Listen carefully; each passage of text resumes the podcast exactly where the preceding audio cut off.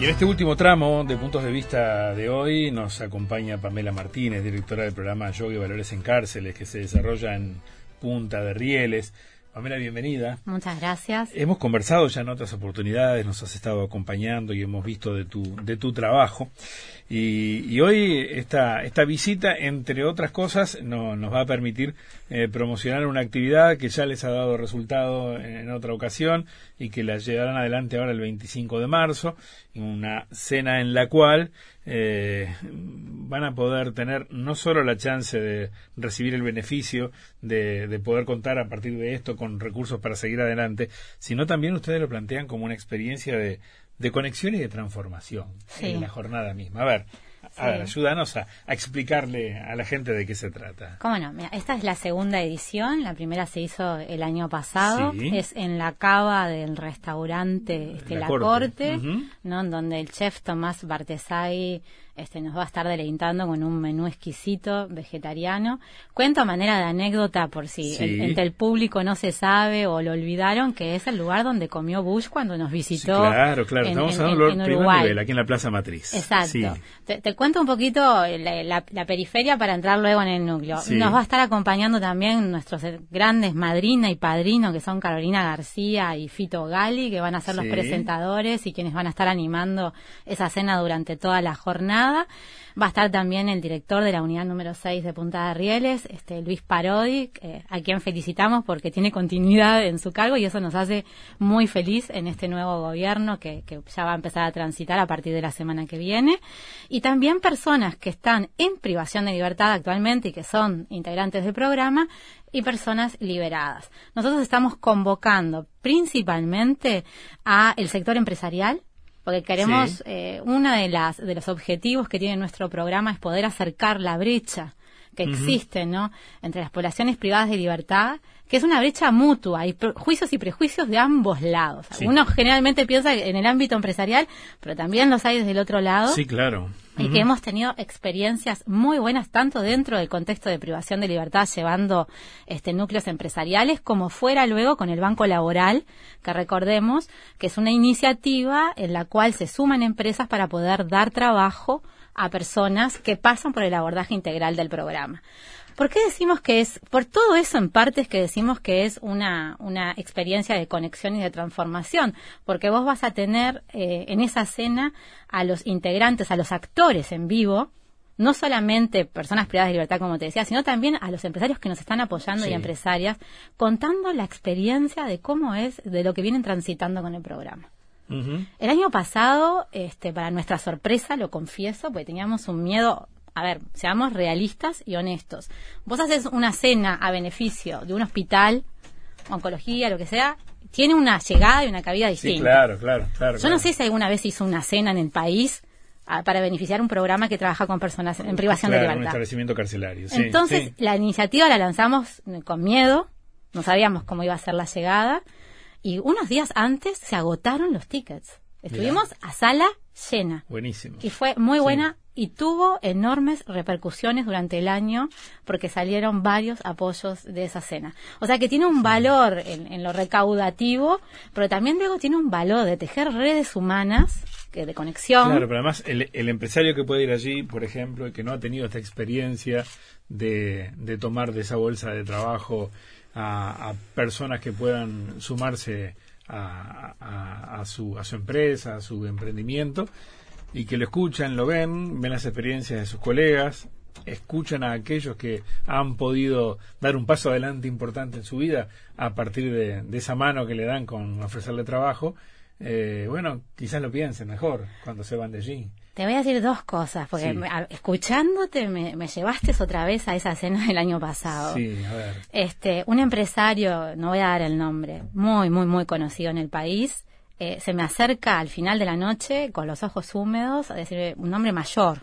A decirme, yo he vivido de todo. La verdad que agradezco a la persona que, me invitó hoy a venir acá porque me voy sensibilizado. No, no pensé que venir acá me iba a sensibilizar. Y lo otro, saca miedos.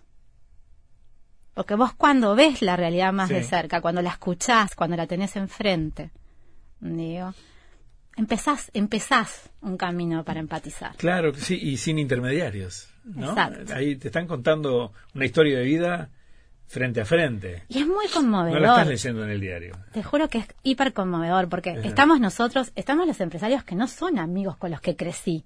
Nos, fuimos encontrando en este en este camino de ir tejiendo estas redes. Eh, son un, un, difusor este, ineludible en esta tarea, ¿no? Aquellos empresarios que han sumado a su plantilla personas este, en esta situación y que les ha ido bien, porque eso es lo que multiplica ¿verdad?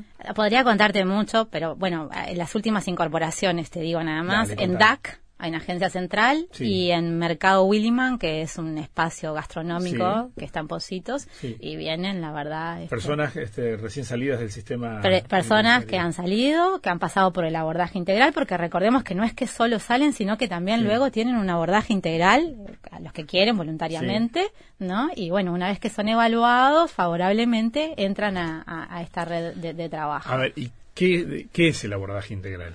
El abordaje integral es un plan de trabajo este, que hemos elaborado a los ponchazos, aprendiendo. Nosotros, a ver, al público le quiero decir, eh, mi formación, soy maestra de yoga y de meditación y terapeuta integral.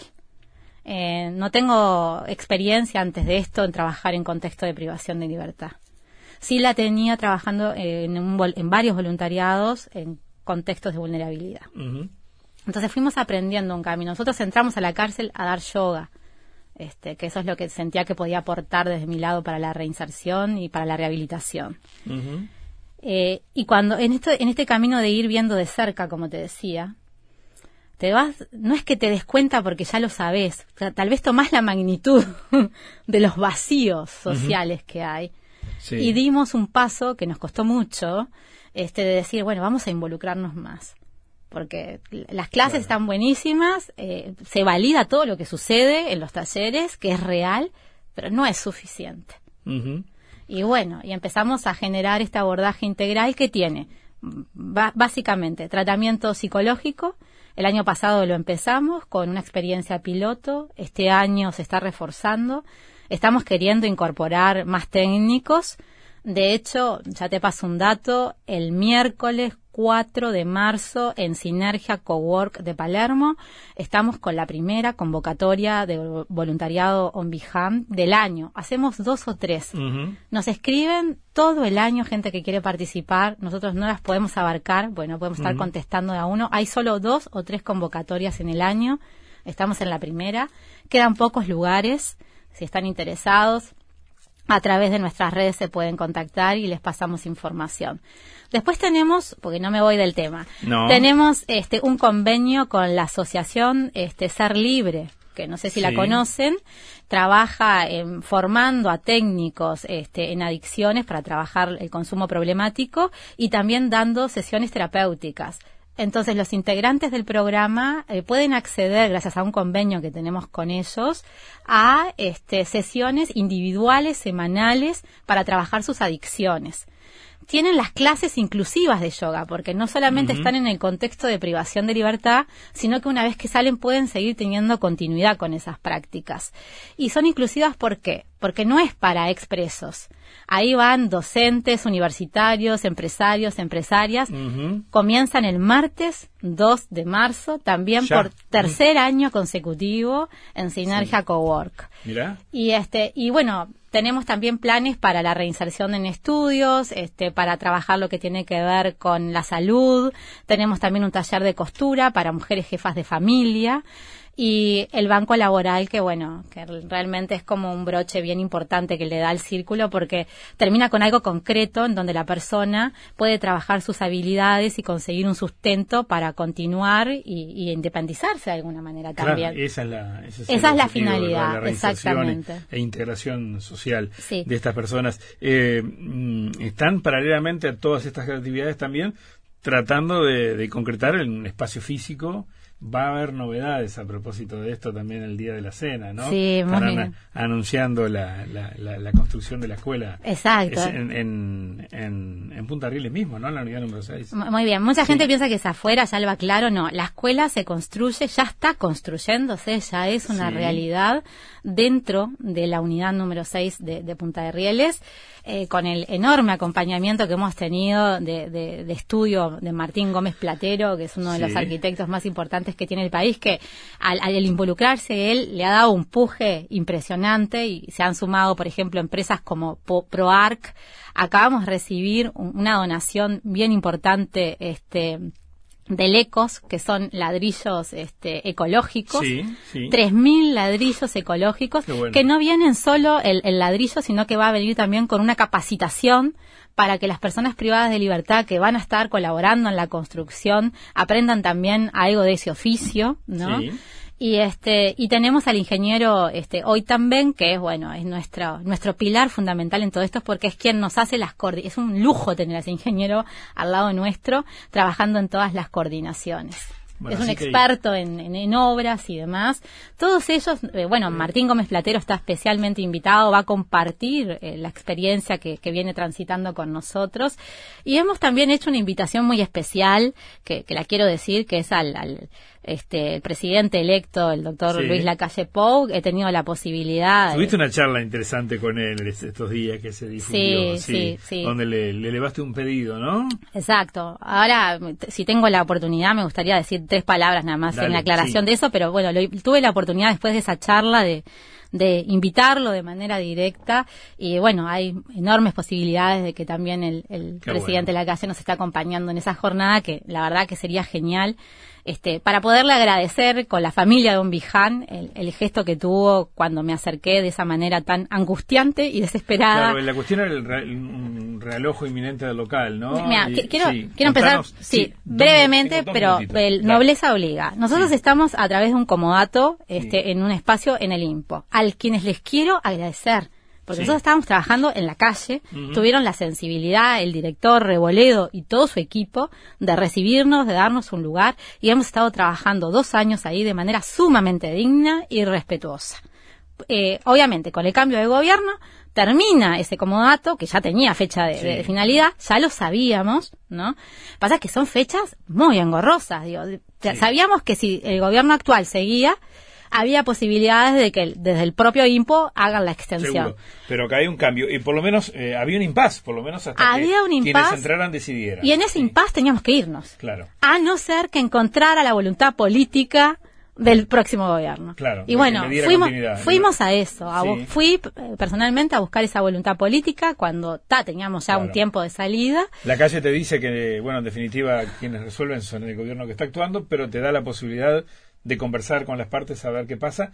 Y finalmente... Y finalmente se resuelve, eh, nos dan una extensión, todavía no está firmada, pero se firma en estos días, nos dan una extensión de, de, de, unos meses más para poder luego renegociar tranquilamente con la nueva administración. Pero por lo menos no, tienen que levantar campamento ya. Y formalmente y públicamente le quiero dar las gracias porque no fue fácil no es fácil abordar a un presidente en la calle, que te escuche, que se sensibilice y a la hora me llama personalmente para poder para decirme que estaban buscando ya eh, líneas de solución para la temática. Bien, bueno, eh, quien, quien te escucha y con todo este entusiasmo dice, bueno, hay cosas para hacer, hay posibilidades, hay caminos. Sí. Y está bueno, y a través de la Asociación Civil en Villán eh, tienen todo esto por delante. La cena el 25 de marzo, pero no se trata solo de eso, sino de las actividades que ya empiezan la semana que viene y de muchas cosas más que seguiremos difundiendo, ¿no? Desde Punta de Rieles, desde la dirección del Liberado, muchas veces nos han hablado de las buenas experiencias a través de, lo que hacen contigo, así que bueno, felicitaciones entonces. Bueno, eh, muchas gracias. la verdad que con la dirección del Liberado no, no tenemos mucho trato, me encantaría saber cuáles son las experiencias que te han comentado, me encantaría. Han, dicho alguna cosa a propósito? A mí me gustaría de las trabajar. referencias que se tiene de lo que has hecho. Bueno, muchas gracias. sí, ojalá, ojalá que sí. A propósito de eso, mi, mi último mensaje que me encantaría darlo es este, creo que ahí se ve un ejemplo con lo que pasó anecdóticamente con esa situación de poder trabajar eh, sin sectorismos de políticas sectoriales, que estos son temas de seguridad pública que las tenemos que trabajar entre todos. Sí. Y no es como muchas veces nos escriben para los presos. Obviamente que los involucran, es para la comunidad. Esto para mí es una forma de construir convivencia pacífica y seguridad pública. Muchísimas gracias por acompañarnos hoy. ¿sí? Gracias a ustedes.